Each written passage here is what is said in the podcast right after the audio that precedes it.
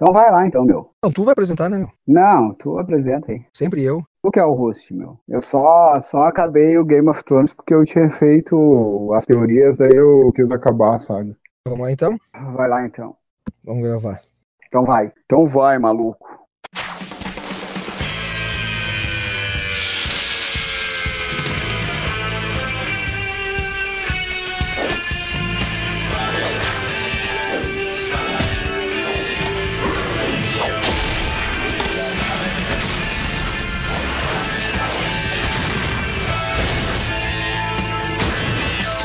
Começando mais um Café com Gibi.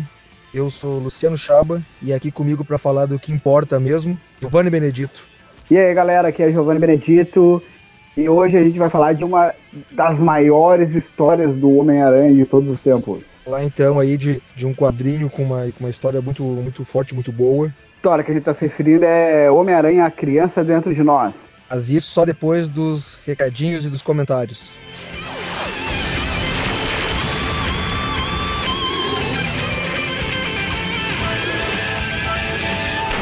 Tá, vai no, vai no recadinho aí, manda o um recadinho. Ah, um recadinho aí então pra galera, vamos deixar o recado aí, acessem o site lá, www.udnerd.com, acessem lá o canal no YouTube também, canal de Nerd, agora acabou de acabar a primeira temporada, mas teve bastante vídeo, teve 70 vídeos nessa primeira temporada aí, falando sobre cinema, quadrinho e, e séries e curiosidades políticas, filosóficas e econômicas. Acessem lá, se inscrevam, já quebramos a meta desse ano já e já estamos aí alcançando a meta de 2020. Se o PIB depois não cresce, pelo menos o canal tá crescendo. Isso aí. Já estamos quase lá nos 54 assinantes já. Ah, rapaz, 59, rapaz. Ah, mas poxa, faz tempo que eu não acesso o canal. 59, o troço tá. Principalmente depois que a gente falou que acabou a primeira temporada, aumentou o número de assinantes. Não sei o que, que isso significa. É tipo, eles acabaram, vamos assinar pra eles continuarem lá. Acabada a primeira temporada ou o quê? Vamos ver. Se a gente começar, a gente voltar com a segunda e diminuir, a gente já sabe. Tá, e deixa eu deixar meus recadinhos aqui também rapidinho. Uh, primeiro recadinho, para acessarem lá a rede de podcast, uh, podcast.com.br, lá e procurar uh, o nosso, nosso podcast lá e procurar por outros também. Tem bastante coisa. Uh, não esquecer também, seus filhos da puta, de comentar nesse nosso podcast, que ninguém comenta essa merda. Só no Facebook? É porque ninguém escuta, rapaz. Quem é que vai comentar? Não, cara, tem, tem mais de sete pessoas escutando, por favor. Um, pelo menos, tem que comentar. Nem dizer assim, ó, eu ouvi. Mas que a tua mãe fica dando play toda hora nisso aí, eu dela, ela nem escuta. Só dá play pra contabilizar, só. A minha mãe só sabe mexer no Facebook. E, uh, e falar pra, pra quem tá ouvindo esse episódio específico pra dar uma olhadinha lá, uma escutada no, nas participações que eu fiz lá no Variações de um Nerd Procura no Facebook lá na uh, Variações Casting. Como é que é? Variações Cast. Variações Casting lá com, com ideias. O senhor Biller, também conhecido como Biller. E eu escutei lá o programa Variações Cast, tava bem legal. Eu também recomendo aí o pessoal ir lá escutar lá. Baguncei bastante lá o episódio dele. Tem também o pessoal do Zona E lá com, a, com o podcast Sala da Discord também, que é legal. Isso aí. E vamos deixar aqui o jabá aí dos parceiros também mais antigos, então, do site lá Salvando Nerd, né? Um site sobre games aí do Vinícius Vidal. Um site de gamer de verdade, o cara é raiz mesmo, não é esses Nutella que tem hoje em dia que só sabe fazer gameplay e não conhece porra nenhuma de jogo nenhum. O cara é um acadêmico dos games, então confiram lá o site dele que vale a pena. Isso aí. E vamos pro episódio que é o que importa. Vamos lá.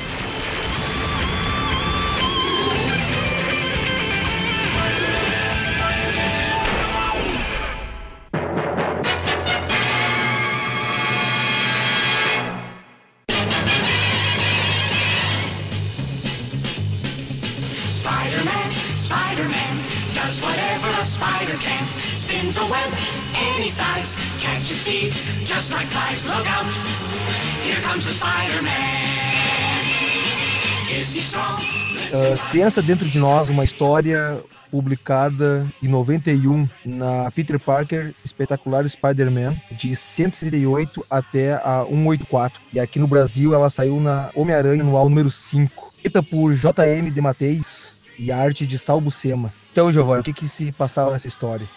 Olha só, cara, essa história aí pra mim, eu já quero começar a falar aí que pra mim é a melhor. Eu acho que é a melhor história do Homem-Aranha que eu já li, é a que mais me impactou e, e pra mim é uma das melhores histórias em quadrinhos de heróis assim, de todos os tempos aí. Pra mim tá tá junto lado a lado com outros grandes clássicos aí que a gente já falou, que muita gente fala. Então, o Dematteis foi o seguinte, é, o cara para mim é um dos melhores escritores de quadrinho, eu adoro, eu adoro ele sempre, todas as histórias que ele escreve eu, eu gosto bastante, é um dos meus preferidos, assim. Tá lá numa das primeiras matérias do Nerd lá que eu escrevi, que era, foi, eram meus seis melhores escritores de quadrinhos, eu botei ele, né. O DeMatteis começou trabalhando na Marvel com na, na linha Epic da Marvel, né? E em 85 ele publicou o Moon Shadow, que é uma história bem, bem bem foda, assim, é um meio conto de fada, assim. A arte também, a arte que eu não lembro quem é que fazia, era mais de um desenhista que fazia a arte desse quadrinho. Até acho que a gente tem que reler ou li isso há muito tempo atrás. Ele foi publicado em 90, 85 lá fora e aqui no Brasil ele saiu só em 90. Uh, mas eu acho que vale até a pena fazer um episódio desse, desse quadrinho, que é bem um quadrinho de adulto, assim. Esse vale a pena mesmo fazer um episódio especial. E pra tu ver o que, que o, o que que a história do cara é tão foda, meu, tão foda que eu acho que é o único caso. E que a Marvel publicou, né, pela linha Epic em 85, isso. Em 85, hein, galera? Antes de Sandman, antes de, de Watchman, antes de um monte de coisa aí que muita gente gosta de lembrar aí desses outros escritores mais, tipo Alan Moore, Neil Gaiman, que fazia uma linha mais adulta, assim, mais envolvendo magia, isso aqui é anterior a isso. Então já dá para já dá para ver que o cara tem uma relevância na parte artística forte assim. E eu acho que é o único caso, eu acho, de álbum, pelo menos, eu não me lembro de outro, que é assim, ó, esse Moon saiu pela Epic Marvel em 85, e em 90, como a Epic era uma coisa meio independente, os, os, os artistas da Marvel tinham um, um, propriedade sobre aquilo que eles criavam nessa linha da Marvel. Então, esse Moonshado, como era a criação do Demates, ele pôde vender ela para depois para DC. Daí a DC também publicou esse Moonshado pela linha Vertigo, ou Vertigo, aí, como gostam de falar. Então, ele trabalhou na Marvel nessa época e depois ele foi para DC, trabalhou naquele, naquela Liga da Justiça Cômica, né? Que também é bem lembrada pelos leitores aí. Eu também gosto bastante. Agora eu gosto mais, porque quando eu lia naquela época eu não gostava tanto, porque o cara era muito moleque, eu entendia algumas coisas, né, do roteiro, achava tudo meio, ah, o cara queria ver porrada, né, e a linha, a Liga da Justiça Cômica, ele tinha outras pegadas, que agora eu relendo agora, ou nesses últimos anos aí, faz tempo que eu não releio, né? mas tipo, eu curto muito mais agora, né, do que eu curtia antes. Acho que talvez daí já é uma lenda do Demates, porque na final das contas as histórias sempre tem um, algo, algo a mais que a primeira camada, que talvez os leitores mais maduros aproveitem mais uh, as histórias do Demates do que os mais jovens. Essa, essa, essa fase aí do, da Liga da Justiça, Cômica é uma das que eu mais gosto também, assim, da Liga em si, assim, eu gosto bastante. Eu gosto bastante, né? É ele o. Eita caralho, isso é a idade pegando. Seu? É ele, o. Qual é o outro cara, meu? Aquele, o Kate Giffen. Kate Giffen e o desenhista é o. Kevin Maguire. Isso, Kevin Maguire. Uh, e, e. É Maguire ou McGee? Eu, eu sempre falei Maguire. Kevin ah, Maguire. Kevin, Magu Kevin Maguire, isso. Eles até, eles até esse trio aí da, da Liga da Justiça Cômica até depois escreveu uma minissérie dos Defensores também que são uns anos atrás aí, também, que é bem legal, que era naquela pegada da Liga da Justiça Cômica ali. Com o Hulk, com o Surfista Prateado, o Doutor Estranho e o. Ah, tá, tá, tá. Ele fez o Shadow, o Shadow Moon, o Moon Shadow, e depois escreveu a última caçada do Kraven. Daí ele saiu, foi pra DC e escreveu a Liga Cômica com o tempo. Depois ele voltou a Marvel 91 exatamente pra retomar um dos títulos do Homem-Aranha, que era esse Peter Parker espetacular Homem-Aranha, e ele já voltou com essa com esse arco de história aí, com a criança interior, a criança dentro de nós, né? Para os leitores, fica um troço muito assim, ó, parece que o Demates tinha tudo arquitetado já na cabeça, que depois da última caçada de Kraven ele já ia emendar esse arco. Tanto é que se tu lê a última caçada de Kraven e depois lê essa... A continuação direta, né? Parece que é sequencial, né? E na verdade saiu cinco, quatro anos depois, cinco anos depois. Mas parece que é bem assim, bem uh, sequência direta, né? Sem. Parece que não teve intervalo assim, no roteiro. É, te dá a impressão muito isso, né? Que tanto é que na época que eu li, eu tinha lido a última carreira de Kraven tinha achado no selo as edições da Abril lá que saiu no formato americano. E daí logo depois eu comprei essa, que aqui no Brasil saiu o Homem-Aranha Anual número 5. E tipo, pra, eu que tinha lido há pouco tempo a última caçada de cravo e li ela, pá, parecia que era muito sequência, né? Uma da outra. Mas na realidade depois que daí eu fiquei sabendo que tinha passado muito tempo, né? Entre uma e outra, na realidade, o Dematis não, não, não deu bola para esse tempo que tinha passado e retomou a história do ponto que ele queria retomar, no caso. Mas vai ele, e o desenhista aí, o Luciano, o que tu acha de Salbucema aí? Deixa só, só, só linkando ali o do Moon Shadow, os, os desenhistas ali é John Muth, Kate Williams e George Bretchel, são os três que, que fazem a arte ali pro, pro Demateis. Tu é um pau no cu, um idiota, um babaca, bunda mole, eu quebro essa tua cara aí. Só, só tá falando isso porque tá do outro lado do continente. e aí, Gustavo, como é que é? E aí, Totonho? Qual é que é, Antônio? Entrou pra, pra, pra participar e falar de gibi, que é o que importa? Não, é, eu, eu, né, eu, eu só tô fazendo uma função de representante do ouvinte, né, meu? Eu sou o cara da plateia aí. Mas vai aí, Luciano, então. Toca ficha aí enquanto o Totonho tá aí, tá se, se habituando. E falando aí então do, do desenhista, né? O Sal Buscema, irmão do John Buscema, que fez alguns trabalhos aí com, com Visão, trabalhou com Visão, ficou muito tempo também trabalhando com Hulk, teve uma, umas passagens breves aí com Surfista Prateado, fez, fez bastante, bastante trabalhos para Marvel, né? Era uma espécie de coringa, desenhista coringa, sempre, sempre substituindo algum outro desenhista que deixava, deix, deixava um furo na, no elenco. Desenhou algumas capas também pro Demolidor, pro Capitão América, Mestre Kung Fu, até o, o Howard o Pato. Então, o, o Sal Buscema era um grande quebra-galho da Marvel durante um bom tempo, né? Ele ia de um título pro outro, era um artista é, bem versátil, era tipo pra toda a obra, né, da Marvel, o cara era. Onde tinha que ir, ele ia e fazia o trabalho, entregava no tempo e não tinha muito arrego com ele. O negócio, o cara era aquele operário mesmo. E tinha um, um, um, um traço, uma, de, de, meio que de copiar os outros, assim, meio bem parecido com outros desenhistas, ele conseguia se adaptar, né? Então ele conseguia tocar, tocar os desenhos. Mas tu vê, eu ainda eu gosto bastante do traço Salbucema, né, cara? Embora tem muita gente que fala mal aí, por causa que, na real, tem uns esquemas dele ali que depois a gente vai falar, principalmente na parte que ele desenha os heróis uniforme, né? Com um traço meio esquisito, meio tremido, às vezes ali, porque era um estilo próprio do cara. Mas eu gosto bastante dele que também os desenhos de Salbucema, de algum jeito, me lembram muito os desenhistas mais antigos, né? Os personagens mais quadradão. Mais quadrado. Uma filosofia mais grega, os caras meio pelado, quadradão. pois é. E uma coisa que ninguém pode falar do cara é o seguinte, né, meu? A, ele, quando ele fazia cenas de ação, assim, que ou tinha um vilão se jogando por cima do herói, ou um herói grudando um vilão jogando longe, ou dando uma porrada, é um dos melhores desenhistas nessa área aí, que as porrada que desenha, ele parece que tu sente junto, né, cara? Tinha, tinha movimento, de a, parte de luta, de combate, tinha bastante movimento, se tu sentiu. E era sempre aquele socão, tinha soquinha, sempre socão e o adversário voando longe. O bagulho era intenso. Então eu gostava bastante, sempre gostei de Salbucema bastante. Isso, e vamos pra história então. Então vamos pra história. Spider-Man, Spider-Man, does whatever a spider can. Spins a web O que dá pra falar bastante é que o Demateis pegar um, um aspecto mais, mais humano e menos heróico do personagem, assim, mais dessa história. E ele tá mais trabalhando o, o aspecto psicológico do- dos personagens. É, cara, eu lembro quando eu comprei esse- essa revista Homem-Aranha Anual, o número 5, e. Cara, quando eu comecei a ler essa história, quando eu acabei de ler ela a primeira vez, eu pensei assim, puta que pariu, que, que, que história foda, que. A história foi uma das primeiras que eu li que, tipo, explodiu a minha cabeça no sentido que tinha um conteúdo muito mais adulto, né? Muito mais profundo do que o cara lia mensalmente, assim, com todas. Um dos detalhes que eu acho também que me impressionou mais, eu não sei se vai acontecer com o Luciano isso, mas pra mim foi assim, ó.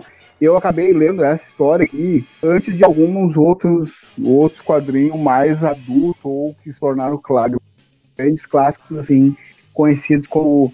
Eu li antes esse Homem-Aranha dentro de nós, a criança dentro de nós, do que eu li Cavaleiro das Trevas, por exemplo, ou do que eu li o Watchmen. Eu li primeiro essa história aqui. Então, pra mim, foi a minha primeira história de explodir cabeça. Quadrinho não é uma coisa só de criança. Quem fala. Eu me lembro que eu pensava assim, ó, quando alguém falar que eu leio gibizinho, que é coisa de criança, eu vou mostrar a história aqui, porque eu duvido que alguém vá ler e vai dizer que é coisa de criança. Só que daí eu penso que, que bizarrice que era, que a gente foi criado muito errado. Eu tinha 11 anos, eu não tinha que pensar isso, porra. Década de 90. Eu tinha que pensar, ah, RB é coisa de criança mesmo, só que o cara tava preocupado em justificar, ó, que que era ser leitor de quadrinho na década de 90 e 80 era horrível. Tu tinha que ficar escondendo que tu lia gibi, né? Era um troço que era tipo... Se tu tinha, se tu fazia isso com 11 anos, é porque tu era muito amadurecido já com 11 anos. Que tem, gente, tem crianças com 11 anos que não tem essa percepção do mundo, né, meu? Não, mas olha só, eu vou te falar que não era nem que eu era amadurecido. Eu acho que eu não amadureci até agora. Eu acho que o problema é que era a perseguição dos gibi. Todo mundo olhava o cara e pensava assim, ah, esse retardado tá lendo gibizinho, né? E tipo, essa leitura. Isso, isso acontece até hoje, né? É, mas agora bem menos, em menos grau, né? Ficou um troço quase culto, ler gibi, né? Não, é porque tu lê no celular dele, ninguém sabe que tu tá lendo no celular ou no tablet. Ó, oh, não, ele tá lendo livro Não. faculdade, mas não, é Mas é um gibi. ainda, não, não, mas ainda ser, ainda que é nichado o troço, né? Não é um gibi não é igual ao cinema ainda que o cinema virou uma coisa tão pop, super-herói, né? O gibi ainda é uma coisa nichada, mas hoje em dia tem bem mais aceitação, assim, tanto é pela quantidade de título, de loja especializada. Pô, tu vai na faculdade, nas livrarias, na livraria ali da faculdade, tem um quadrinho pra vender os álbuns e tal. Então não é uma coisa mais, ah, só criança de 10 anos que pode ler e tudo é turma, turma da Mônica. O pessoal já tem uma percepção diferente, assim, dos quadrinhos hoje em dia. Isso é agora, 2019. Agora tu leva lá pra 1995. Um ano né, depois do Tetra. Não, 94 saiu aqui essa. 94 saiu aqui? Então, era, era, outra, era outra época. Não, outra época. Daí por isso me impressionou muito, né, cara, essa história. Eu não sei qual foi a experiência que o Luciano teve com ela. Eu, eu, eu digo a mesma coisa, cara. Pela, eu, não, eu não tinha lido ainda esses o Watchman nem Cavaleiro das Trevas, ah, sabe, essas histórias, mas assim, até ah, anos depois ah, que ainda saiu aquele Marvels, né? Então era. Foi, foi a primeira história, assim. Saiu, acho que mais ser no mesmo ano, acho, um ano depois, acho, não me lembro. Mas eu, eu lembro de ter lido Marvel, acho que eu tinha uns 14 já. Foi, pra mim não foi. Não, não chegou a ser na mesma época. Sim. Marvel eu demorei um pouco pra ler. Mas, cara, a- era, era Homem-Aranha, mas era uma história. Era um outro, era outro, outro aspecto, era um, era um drama. Não era, um, não era uma história dele simplesmente se balançando pelos prédios ou, ou enfrentando aqueles grandes vilões e, ou o Duende Verde, nada. Era, era, um, um- era muito mais dramático, muito mais, mais pesada a história. A história, a história é muito mais um drama psicológico do que uma história de super-herói, né? Essa Homem-Aranha, a questão de nossa realidade é essa. Embora tenha todos os pontos heróicos ainda dela, ela conta histórias de três pontos de vista, que é três protagonistas, né? É o Ratos, que era um vilão até então, até o Caçado de Cravo, ele era um vilão de terceira categoria do Capitão América, que também foi criado pelo, pelo Demates, no tempo que o Demates escreveu Capitão América. O Demates e o Mike Zack, né, que é foi o desenhista do Caçado, da última Caçada de Craven. Até então ele não tinha uma repercussão tão grande. Na última Caçada de Cravo, embora ele apareça, ele não tinha aparecido com essa profundidade que ele foi apresentado aqui. Mais um personagem secundário, né? Que tu vê, devido a essa história aqui, o Ratos continua sendo um dos personagens meu vilão favorito, cara. Porque a profundidade que ele apresenta aqui é, é literário, o troço mesmo, né? É uma profundidade que tu não espera, ou muita gente que não conhece o quadrinho não espera encontrar numa história do Homem-Aranha, né? Foi, mas deram uma nova, uma nova, não, nova não, mas deram uma origem, uma origem, ah, Não consegue, né? uma carga mais pesada pro, pro, pro Ratos, né? Que até então não tinham sido, não, não, não tinham sido contada ainda. Isso que é, que é interessante pro, pro, pro personagem. E daí também, além do Ratos, tem o Homem-Aranha lidando com todas aquelas questões ali de perda dele, né? Que ele, daí tu vê o quão o Demates também recuperou aquela história do último caçador de cravo que ele tinha sido, enterrado vivo duas semanas, né, naquela história. Sim. Ah, que ele retoma esses retoma esses esses, Fala, Fiota. esses dramas, essas, retoma esses traumas do Homem-Aranha, da perda do tio dele, da perda da, da Gwen, é falado, do, do, do Ned Leeds também, que tinha, que tinha morrido, né? Bem foda. E também tem a parte do Harry Osborn, que daí era o filho do Norman Osborn, né, o segundo Duende Verde, que também mostra toda aquela questão dele ali, que devido ao, ao soro lá do Duende Verde, lá, que ele que conferiu poder para ele, que o Norman também usava, tem toda aquela questão dele ali, meio vendo o fantasma do pai dele, o fantasma do, do Homem-Aranha em discussão pela consciência dele, meio numa, numa umas coisas meio de esquizofrenia, né? Na verdade, te passa isso, a loucura dele é muito palpável nesse gibi, assim, né? De que, é um cara que quer, quer ser um cara bacana, quer ser um pai de família, quer ser alguém normal, mas aquela loucura ali não deixa ele, né? E daí é bem representada pelo pai dele, que era um completo maluco, que volta e meia aparece durante o gibi, falando pra ele como ele tem que se portar, como ele olha aí o que, que ele tá sendo, não tá sendo homem. É, então é bem, bem impactante essa parte também do, do Harry. Mais, mais, ou, mais ou menos como é usado no filme também, né? Que, não, que eu achei que deixou a desejar, mas que o Harry é, é, é assombrado pela, pela imagem do pai quando aparece no espelho e, e falando no ouvido dele até ele descobrir lá. Não é um soro, mas ele descobre. No 3, né? Terrível Homem-Aranha 3. No 3 tem isso. Isso. É. É, poderia ter sido melhor usado, né? Mas aqui nessa, vamos ficar na história mais pra gente não se perder pro lado do, do filme ruim do Homem-Aranha. Ah, é bem foda. É, essas partes, assim, esse drama psicológico que até então tu não tinha quase visto na história do Homem-Aranha, que foi o Dematis que trouxe muito mais esse lado profundo aí, dessas questões de, de dos personagens ser vilões e super-heróis superpoderosos, mas ter todas essas questões, questões de traumas aí, que vêm desde a infância e que afetam eles como homens adultos, né, até hoje. E aí eu te pergunto assim, porque a gente sabe, é, que nem a gente leu, a gente leu quando nós tínhamos 11 anos essa história, é, e eu lembro, eu lembro de ti que tu leu outras vezes essa história que tu sempre falava que é uma das histórias que tu mais gostava. A gente leu recentemente aí para fazer para fazer esse episódio. Ah, analisando isso, se tu tivesse 11 anos e tu pegasse esse quadrinho, tá, com ratos, ou que tivesse, não fosse o Ratos, mas também, mas também não fosse Homem-Aranha e contasse essa mesma história, tu tu teria lido até o fim? Se fosse outro personagem, tu diz, ou se fosse Não, se, é, se fosse um outro personagem ou se não fosse um personagem super-herói, digamos que fosse um quadrinho ah, contando a história de um, de um de um personagem com problemas mentais e um outro de um policial. Ah, meu, se eu tivesse 11 anos, provavelmente eu não leria, né? Se não fosse um personagem que eu gostasse ou alguma coisa assim. Fosse um quadrinho sem um personagem que eu gostasse, que eu conhecesse, talvez eu não fosse nem pegar pra ler, né? Provavelmente não. Porque, porque eu tava pensando, né, agora relendo na, na- nessa, nessa fase mais adulta, tem umas coisas ali que, que me deixam bastante assim. que Eu fiquei pensando, né? Uma delas é que se tu tira o superpoder ali, os personagens, e, e tu inclui, bota outros personagens, que nem eu falei, tu bota uma- um personagem que foi. Podemos chegar, ir nos spoilers já? Ah, acho que pode dar, né? Spoiler de 30 anos aí, tá, tá liberado. Tá liberado. Se tu pega um personagem que foi, que foi abusado pelo próprio pai, né, cara, quando criança. Até porque, até porque assim, ó, dá pra falar assim, não é o spoiler nessa história não tem importância muito, porque tu meio que saca desde o início o que que é não é, né?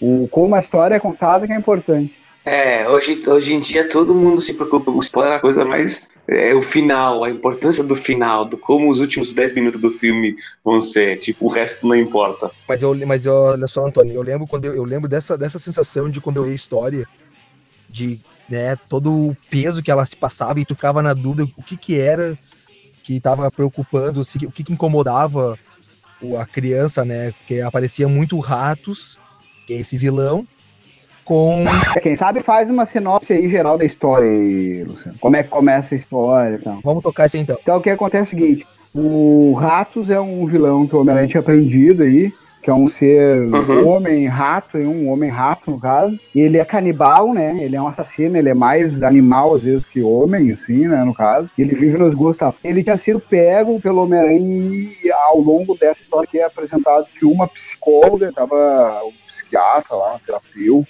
tava fazendo um tratamento com ele, né? No meio disso daí tudo, ele pega, se descontrola, acaba matando os enfermeiros nesse instituto que ele tava preso lá e foge. O plot principal da história é que o Homem-Aranha tá atrás desse rato, porque ele devora pessoas, né? Então, tipo, isso daí afeta muito o Homem-Aranha. Tipo, ele, ele se culpa muito que não, certa vez ele não tinha conseguido pegar os ratos e tal. Então tem essa história de outra história interior. E fora aí, mostra os ratos aí nessa peregrinação de fuga dele. Mostra o Homem-Aranha atrás dos ratos, enquanto isso também mostra do Harry Osborn, lá, o do segundo Dente Verde, que já não é mais já não é mais vilão, mas agora ele tá tendo esses acessos de loucura e de esquizofrenia vendo o pai dele e o pai dele sempre falando que ele tem que voltar a ser o Duende Verde, né? Então, mais ou menos, o plot inicial é esse daí. E ao longo da história, tu vai vendo, tipo, as gravação é uma, é até o estilo gráfico dela, o design gráfico das páginas dessa, dessa história também é bem, bem, bem legal, assim. O- é um estilo que o JD Matei já usava, já é dele, isso aqui, ele deve ter passado por Salbucema, que não era muito o estilo de Salbucema, e tu vê esse traço em outros trabalhos de JD, o Demates, que é uma, umas cenas bem sequenciais, assim, bem cinematográficas, né? Então tem alguns, algumas páginas que é página assim de 12 quadrinhos que vai mostrando tipo uh, a passagem de tempo na câmera ali, enquanto a mulher tá falando no áudio com ratos tentando fazer um tratamento com ele. né? E ao longo desse tratamento aí, cada parte do ratos ele vai falando e daí tu vai sacando que a cada pouco tem uma página dessas que é do tratamento psiquiátrico dele. Tu vai entendendo qual é os traumas que ele tem e por que que afinal de contas ele se tornou o que ele é hoje em dia, né? Essa parte é bem cinematográfica, né? Tu olha assim, meio que como se fosse em flashbacks e como se fosse. Não é, não é o desenho do, do, do momento, e sim é como se fosse uma tela de, de câmera, sabe? É como se fosse a tela do, do computador mostrando a gravação. A tela da, da gravação, isso. Isso, é do tratamento da doutora com o ratos. Daí Tem toda essa parte aí. E aí vai mostrando ali o, o, o drama psicológico que ele se passa, né? E eu lembro que na época, na época quando eu li essa parte, o cara ficava na dúvida, mas quando tu realmente descobre ali no, no final das páginas ali que, que ele era realmente abusado e que a mãe dele era meio, meio submissa, né? Então ela não, não, não procurava ajuda e, e deixou tudo acontecer, que ela se culpava por isso também. Cara, ah, é, é, para uma criança né, de 11 anos é complicado. E aí, hoje, relendo, né? Aí tem mais esse- tem essa parte que é uma, um homem adulto, né? Já, é- já é complicado o cara ler isso aí, dá um, dá um certo impacto. Tem todo também a parte lá, que nem o Giovanni falou, do, do, do, do, do, do Harry Osborn, que ele fica vendo o pai dele e ele tem uns acessos de loucura. E nessas partes dos acessos de loucura, normalmente ele acaba descontando no, no filho pequeno, sabe? Um, um, um filho mais ou menos uns 5 anos. Então, é, é uma criança, e tu, e tu vê todo o drama familiar ali da mulher vendo aquilo acontecer e não, não querendo, não, não aceitando, ele se culpando por ter esses acessos de raiva. ne- nesse dilema entre, entre ser o, o Duende Verde e ser o pai de família, sabe? Dar, um, dar um, uma atenção pra criança. Naquela, naquela época já foi, já era, já era uma criança, né? Lendo isso aí já era difícil. E aí hoje o cara acha que é mais fácil, né? Porque o cara é adulto. E o cara é homem, mas é uma história bem, bem, bem dramática, assim, bem, bem pesada. É, isso daí também dava. O cara pode até falar de novo do Demates como esse cara é um. Ele é esse cara, é um cara que escreve quadrinho e é, e é um escritor de verdade, assim, né?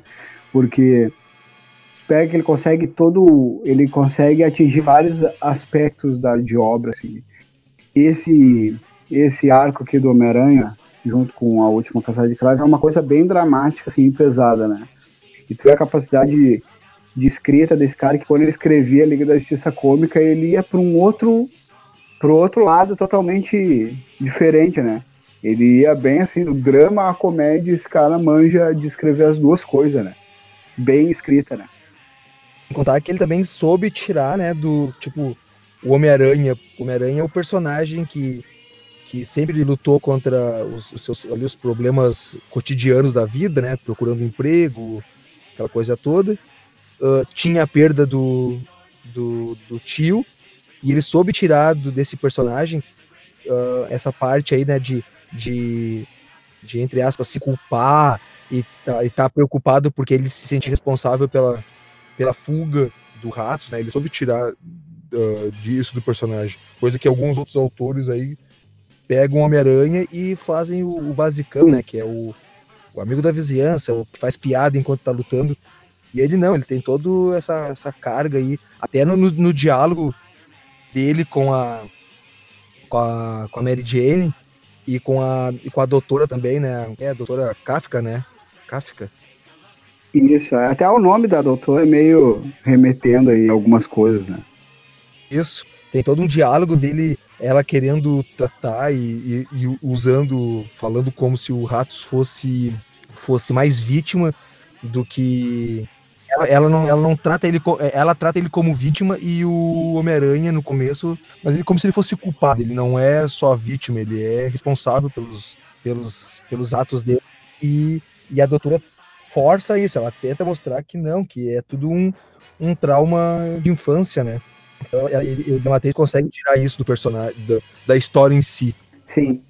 Não, é, e. Uh, bom, essa, essa parte psicológica aí é a principal do, do, da história aí, que é um troço que pega muito cara, né? Daí tem toda aquela parte do, do Ratos ali, ele acaba que nem tu, tu falou, ele acaba encontrando uma. Também é um traço esquizofrênico, talvez, dele, que ele encontra ele quando era criança, né? No caso, na imaginação, o Ratos, durante a fuga dele, lá começa a ver essa criança aí, que é uma parte de conciliação, no caso, que a doutora conseguiu fazer emergir nele, né? Tem umas partes muito bacanas dele dialogando com ele mesmo, como se fosse criança, dizer: não, vai lá, né? Tipo, tenta perdoar, eles estão te esperando e tal, né?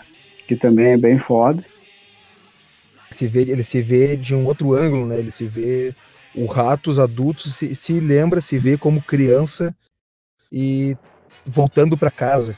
Então esse esse caminho de volta aí é quase que um, um escape para ele, uh, sei lá, se perdoar ou, ou tentar entender o que qual o problema que ele, que ele teve. Sim. Ao longo da história, no final das contas, daí o Ratos enfrenta o Homem-Aranha lá, uma hora que o Ratos volta lá pra, pra doutora pra pedir ajuda pra doutora, né? O Homem-Aranha nessa hora tá lá com a doutora também e eles acabam se pegando no pau lá, o Homem-Aranha quase mata o Ratos, no caso, e daí o Ratos pra fugir chega a atacar a doutora e quase acaba quase matando a doutora. E ele escapa de novo do Homem-Aranha e é nesse momento aí também que o Harry acaba voltando a virar Duende, o Duende Verde, né? Acaba acaba fraquejando aí e voltando a vestir a roupa de Duende Verde para ir, ir acertar as contas lá com o Homem-Aranha, né? É, lembrando que essa, a, a, essa, essa recaída, entre aspas, aí é porque ele sabe, né? Ele, ele conhece, ele sabe quem é o Homem-Aranha e sabe que, que foi o Homem-Aranha que tinha matado o pai dele, né? Então ele culpa muito o Peter Parker pela perda que ele teve. É, que tinha matado não, né? Mas que tava envolvido ali, né? Dá toda aquela dualidade ali. Que, na realidade, o Homem-Aranha não matou o cara, né? Ele que ia matar o Homem-Aranha, o Homem-Aranha se desviou e... É que nem aquele primeiro filme ali, né? É aquela parte ali mesmo. Morreu com a própria armadilha, no caso, assim. E a partir dessa parte 13 que o Harry volta, tem bastante. E daí nessa parte 13 que também tem os design gráfico, que nem, que nem eu falei, que eu acho muito legal da história, que daí tem algumas páginas que é 12 quadrinhos, tem outras partes que é 6 quadrinhos, mostrando. Parece um filme, né? Parece que umas partes bem filmadas, assim, em câmera lenta, no caso, quadrinho por quadrinho, né? Uns ângulos bons, né? Uns ângulos cinematográficos. Que daí é um traço que o Dematis também já faz, sempre fez, assim, sempre procurou fazer na história dele. É, depois dessa primeira luta e desde que o Harry acaba vencendo o Homem-Aranha, prende ele, leva lá para um galpão lá. Daí eles têm também todo um diálogo bem, bem estruturado ali, né? O, o Homem-Aranha apontando algumas coisas pro Duende Verde, que o pai dele era maluco, ele não precisa ser assim e tal e, e, o Harry enlouquecido ali naquela ainda mostrando um conflito ainda entre não fala assim do meu pai que ele me amava, era um bom pai apesar de tudo, e, e a culpa é tua, né? Daí ele acaba drogando o Homem-Aranha, que daí o Homem-Aranha tem aquela viagem lá, em meio a lápides lá, né? Que daí é onde ele enfrenta também de novo alguns demônios internos dele ali, né? Daí aparece o Kraven, aparece, aparece a lápide do tio dele, do, de todo mundo que era envolvido, né? Com o Homem-Aranha nessa época, né? O Ned Leeds, o Norman, todo mundo que tinha passado pela vida dele tinha acabado morrendo e ele se sentia culpado, né?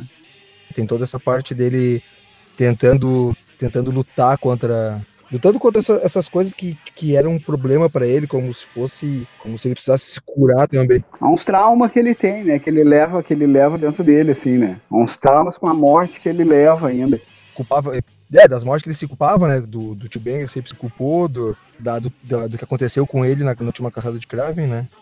Na, na realidade, o que você estava falando antes sobre os quadrinhos, na realidade o quadrinho nunca, desde a década de 50, 60, os quadrinhos nunca foram só para crianças, né? Ahn, acho que as pessoas, só porque as pessoas que não, não curtem quadrinho, vê o quadrinho que é uma coisa desenhada, que tem super-herói, ah, já tem essa pressuposição que é uma coisa só de criança, mas na realidade não é. Não, é porque era, era, um entretenimento barato, né, cara? Era, era um entretenimento mais barato. Ta- Talvez a- os roteiros, à medida das décadas que foram passando, os roteiros ficaram mais complexos, então ficaram tiveram uma certa maturidade que começou a atingir pessoas de com uma idade maior do que tipo 7, 8, 9 anos. Isso não aconteceu assim né, tão fácil, né? Não foi. Até hoje, mu- muitos, muitos autores e muitos desenhistas precisam se, se provar, né, cara? E não é só, não é só o desenho, é o significado, né? Isso. Aí tu pega também. Como eu pego os desenhos. Cara, a Brenda, minha irmã, ela assistiu, quando eu era criança, ela assistiu todos os desenhos na, na, na, na- na- nas videocassetes da, da Disney. Cara, esse desenho não é desenho pra criança. Tem, tem, tem um significado muito profundo. O impacto a criança não, não assimila conscientemente, mas os- os- os- tem um significado muito mais profundo que a criança acaba sentindo na psique, né? Por dentro, né? As mortes, a perda de pessoas da família. ahn, é uma coisa não, não é tão, não é uma brincadeira assim, né? Tem, tem, tem camadas, né? Tem camadas. É, é, exatamente. Ó, isso aí. E os quadrinhos também fazem, fazem parte disso. Cara, tem, tem uma loja de quadrinho a 50 metros da minha casa aqui. Eu passo todo dia, nunca me liguei. E lá, lá, lá, em- lá em Gravataí não tem loja de quadrinho. Tem banca, né? Só. Só uma. Tem várias, mas daí depende aonde tu tiver. Na 63 tem uma banca. Não, não, mas o Antônio tá se referindo à loja especializada de quadrinho, né? Acho É, é, é o que eu tô falando. que em Gravataí não tem, eu acho. Não, não, quadro também não tem. Mas em Porto Alegre tem. É, aqui em Porto Alegre tem, tem e é poucas, não é muitas. Aqui perto de casa tem uma, que é bem antiga até, talvez, não sei se é a mais antiga de Porto Alegre, talvez, que é a Tutates. Tutates perto de você, ah, vamos fazer um jabá e vamos fazer dinheiro. Bom, vamos ganhar, então. Fica aqui na CIS Brasil, pro Antônio se identificar onde ela fica perto, fica perto do sofazão, André. E ó, Cara, nunca fui no sofazão, meu. Nunca fui. tu ainda tem aquele cartão VIP ainda? É, mas Cara, eu passei na, eu passei na frente do sofazão por 5 anos. o Antônio nunca foi, mas ele sabe onde é que é, tu sabe onde é que é, né? Claro. Passei 5 Cara, anos com o busão, né? meu, Voltando pra casa meia-noite. Só cuidando do sofazão, pensando, um dia eu vou, um dia eu vou. Então, essa Tutates é ali perto, ali. O que que a gente vê, assim, ó. Claro que o quadrinho, pra gente que gosta mais, entende ele como uma forma de arte mesmo, óbvio que o quadrinho em si, como mídia, como arte, não é uma coisa só pra criança, porque se tu pegar quadrinho europeu, mesmo essas histórias que a gente tá falando aqui, pô, vai ter muita coisa de nível de explodir a cabeça, e de tu ler e reconsiderar aquilo ali um milhão de vezes como qualquer outra peça de, de qualquer outra arte, né?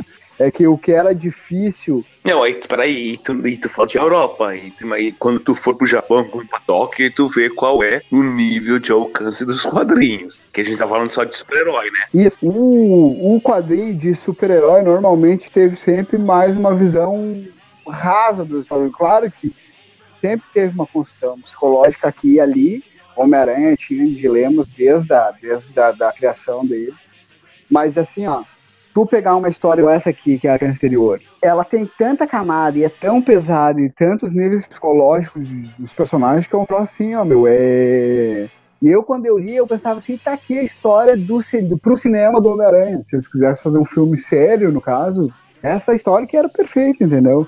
Óbvio que hoje em dia o cara não pensa assim mais, porque já tem um monte de filme aí que provavelmente os caras nunca vão ter coragem de fazer alguma coisa assim, né? Até a história mais famosa do Demates, que é antes dessa aqui, que é a da última caçada de Craven, que é bem mais famosa, os caras consideram muito mais essa história do que essa criança interior. É um clássico da Marvel. Mas para mim, essa criança interior aqui, a criança dentro de nós, é muito, muito superior ao, à última caçada de Craven.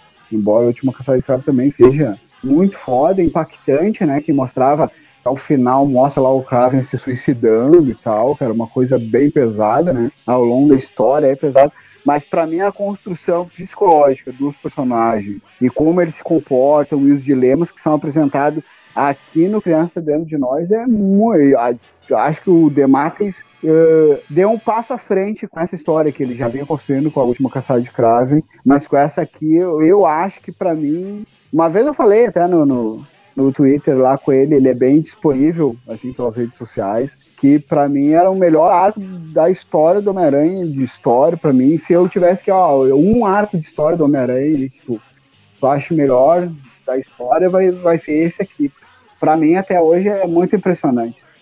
Esse não é o Homem-Aranha que todo mundo fala, que agora esses, né, atualmente, que dizem que, ah, que o Homem-Aranha tem que ser tem que ser inteligente, tem que ser brincalhão e faz piada. E nessa história aqui ele mostra um Homem-Aranha muito mais, mais introspectivo, mais, mais preocupado com seus dilemas pessoais do que, do que aquele herói que tá feliz em combater o crime, né? É que aqui também foi aquela fase que ele estava amadurecendo o Homem-Aranha. O Homem-Aranha tinha deixado de ser um adolescente, jovem adulto. Ele tava ele tinha se casado e tal. Depois dessa fase que ainda vai ter outras, né? E o Homem-Aranha começa a ter uma pegada mais dramática a partir daqui, nem sempre tão bem escrito quanto o Dematis conseguiu fazer. Mas dentro é que teve daí depois aquelas outras minisséries, teve aí o nos últimos anos aí que teve até aquela história que ele fez um pacto com, com o Mephisto para daí desfazer o casamento e tudo, que a proposta disso ter acontecido até era eles voltar com esse Homem-Aranha mais mais brincalhão, mais descolado, mais mas sem estar tão, tão pegado no drama como o Homem-Aranha tinha sido construído a partir daqui, né? Que pra mim não precisaria ter feito, né? Isso daí é o assunto para outro podcast, né? Vale muito a pena ler, tipo, eu tenho um quadrinho, ah, qual história do Homem-Aranha tu quer que tu recomenda que eu leia, eu diria essa aqui. Porque embora tenha esses personagens antigos que nem o Duende Verde ou Ratos, não é um não é a história em si não é uma coisa que claro que tu vai entender bem mais e vai se apegar bem mais se tu tem uma bagagem com o personagem já, né? Com esse personagem. Mas se tu não tiver também, não vai estragar a tua experiência. Porque dentro da história tu vai entendendo o contexto que os personagens estão, o contexto que eles foram uh, tendo esses traumas na infância, né? Não é uma coisa que tu tem que ter lido, ah, tu tem que ter entendido no ler do Dandy Verde do Norman Osborn, como ele morreu para tu entender qual é o drama que, esse, que o Harry tá passando. É. Ou as perdas do Homem-Aranha. Não, tu não precisa porque o próprio Demateis, o próprio Demateis, ele, ele busca isso, né, na, pra ter esses diálogos, ele busca, ele pega o, o Harry conversando com o fantasma, e o fantasma fala que o Homem-Aranha é o culpado, ele depois mostra mais tarde, mais pro final, o Homem-Aranha uh, enfrentando o que seria o Kraven na, na história, que é a última caçada de Kraven. Ele, ele faz essas retomadas em alguns quadrinhos assim para te situar na, no, no, naquele drama que ele tá contando ali. É. Tipo, é o tipo de história que tu não precisa ter bagagem de quadrinho para ler e gostar, entende? É uma boa história, tem tem é, várias camadas aí. Não é só uma história de super-herói que é pancadaria, tem que ir lá pegar o vilão, vamos pegar no pau. A arte é bem legal do Salbucema, tá legal. Esse Ratos aqui do Salbucema, para mim, é o melhor Ratos que já foi desenhado. Para mim, um pouco... o Ratos, o Salbucema eu gosto, mas no Ratos ele se superou aqui. Tipo, ele dá muita profundidade pro Ratos no desenhos dele, né? Quando o Ratos está irritado, quando o Ratos está com aquela cara de não sei o que, que eu faço, eu tô com medo, quando tá triste, assustado. E o cara conseguiu transmitir nos olhos do Ratos esses, essas gamas de sentimentos, assim, que, que eu, ah, eu acho muito foda. Esses desenhos aqui do, do Salsema, principalmente com Ratos, nessa história aqui, foi uma coisa, assim, que até hoje eu vejo ali, é, é muito impressionante o que o cara conseguiu fazer, assim. O Mike Zeck, no caso, é muito mais considerado, no caso, né, como, como desenhista até, ele que desenhou a última caçada de cravo, mas para mim o Ratos do Mike Zeck não chega nem perto desse Ratos aqui do Salbucema. Salbucema consegue fazer uma coisa muito bacana, muito acima do, do esperado com, com o personagem. Continuando aí essa história de quadrinho. Agora tá sendo o Nick Spencer. Nick Spencer assumiu lá as revistas do Homem-Aranha nos Estados Unidos, agora começou a sair aqui no Brasil faz algum tempinho. E ele já tinha prometido que ele ia retomar e um, ia fazer um, a principal saga dele no Homem-Aranha ser uma homenagem ao a última caçada de cravo. Eu comecei a ler ainda, é o Caçados, né? Dessa sequência desse arco que ele vai fazer, que daí vai estar tá bem baseado no Craven e no Ratos também, e vai ter alguma pegada assim. Ele disse que ele é muito fã do Demates, assim. E vamos ver. Eu não, eu li só o comecinho, a introdução ali, a, o epi, como se diz, o prólogo, né? Antes da, da minissérie começar, né? Da minissérie não do ar começar. Que daí o Craven voltou da morte, né? Tem toda uma história assim, né? Aquelas coisas de beat assim. É uma das coisas que talvez não devesse ter acontecido do Craven ter voltado, né? Na vida. Mas daí eu já vi que numa das, numa das capas tem o Ratos. Então provavelmente aí vai ter alguma parte, algumas menção a, a também a, essa, a esse arco aqui. Além do, da última caçada de Craven, né? Daí vamos ver o que, que vai sair, assim, dessa, dessa, desse arco aí com o Nick Spence também. Vai ser bacana.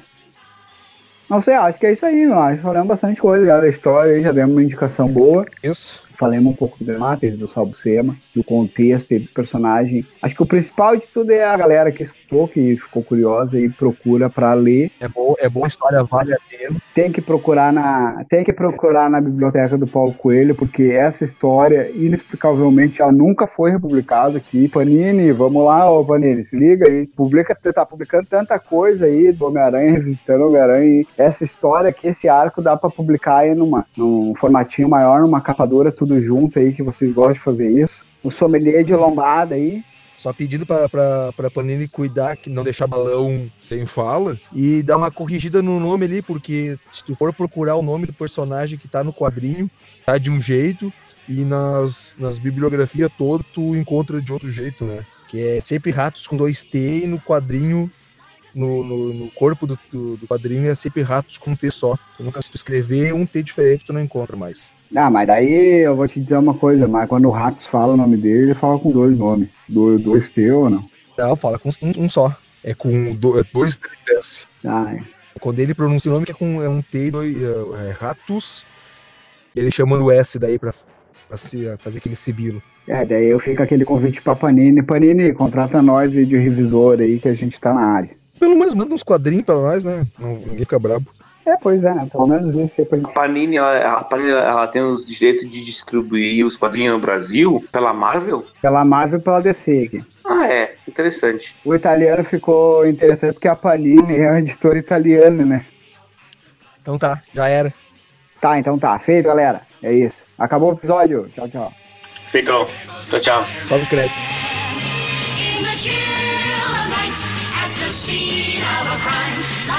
he arrives just in time. Spider-Man, Spider-Man, friendly neighborhood Spider-Man. And fame, he's ignored. Action is his reward to him. Life is a great big bang. Wherever there's a hang, you'll find a Spider-Man. E só para só pra informar, é, a morte do Ratos é, é Demateis e, e Salbucema ainda. Ah, é. Mas daí isso em 96, mas aí em 97 teve a volta. Em 96, não, mas foi em 96 que saiu aqui, né? 96 aqui. E em 97, que daí é a volta, é o Dematês ainda, só que é o aquele. Uh, como é que é o nome do cara? Mark, Mark Bagley. Ah, o Bagley. Que é o que faz os desenhos. Que daí é, que é, que é, o, que é o desenho mais, mais digitalizado, assim, que não, não tem os pelos, não tem uma. Sabe? Não... Que daí é a. Ah, tá. A volta do rato, no caso. Isso é a volta do Ratos. É, que a morte do Ratos era bem naquelas capas sem vergonha pra te pegar, né? Isso. Que eu me lembro quando eu comprei é o Homem-Aranha pegando ele assim no colo, como ah, a morte do rato. Mas que na real, daí o que aconteceu é que depois desse arco aqui, o Ratos voltou a fazer o tratamento esse psiquiatra aí com a, doutora Kafka. Daí ele deixa de formar, né? E, ele conseguiu, e ele conseguiu se curar, né? No caso, ele voltou a voltou a virar humano, né? Ele era um cientista e tal. Isso. Cientista, é, cientista genético. Daí ele voltou ao normal, por isso que era, era a morte do Ratos, mas não era a morte do personagem. né?